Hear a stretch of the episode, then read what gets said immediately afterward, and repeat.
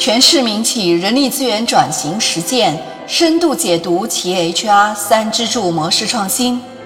嗨，你好，我是 Maggie，这里是每天五分钟深度解读 HR 三支柱。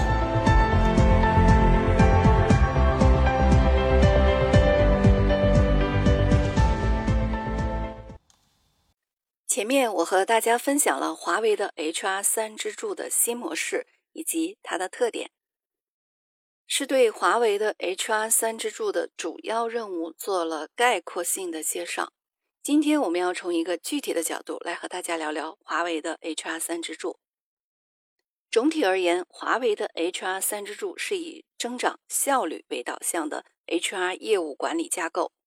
与华为战略导向的成长模式。有着密切的联系。华为的人力资源管理战略与业务战略对齐，说的就是 HR 运作模式受业务驱动，HR 战略立足于业务发展的需要。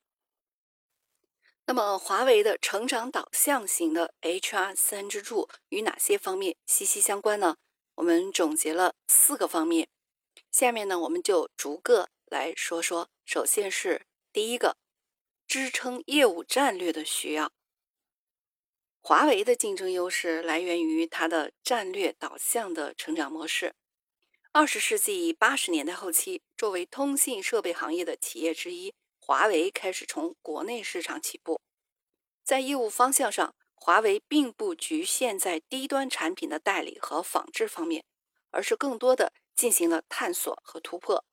循着模仿、创新、替代这样的路径。华为在网络通信领域逐渐取得了竞争优势，它的资本与人力资源也得到了一定的积累。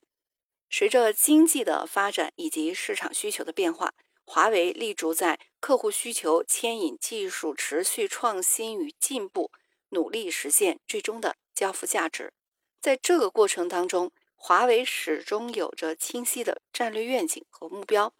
并且在成功的关键因素上。持续的投入，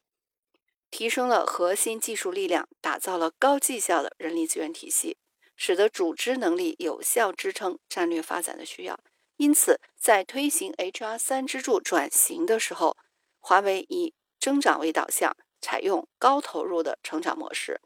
以充分发挥人力资源管理对业务发展的支撑作用。那么，和华为成长导向型的 HR 三支柱息息相关的第二个方面，就是高绩效文化落地的客观要求。为客户创造价值，一直是华为存在的唯一价值和理由。华为内部对公司的运作效率和整体绩效十分关注，它的价值主张也一直围绕着高绩效展开。高绩效文化是华为企业文化建设的核心命题。近几年以来，在内部管理模式上，华为通过业务流程变革，提高组织运作的效率。在实质上，华为高绩效文化的落地，主要是基于组织的简约、流程的简化以及员工的职业化，而这些方面都离不开人力资源管理的有效支撑。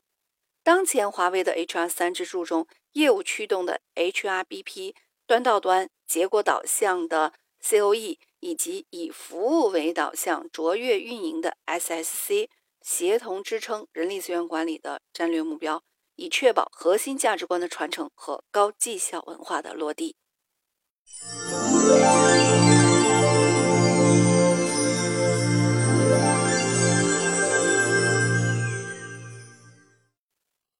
前面我们说了两个和成长导向的 HR 三支柱息息相关的方面。一个就是支撑业务战略的需要，一个是高绩效文化落地的客观需要。那么第三个方面呢，就是人力资源管理价值提升的需要。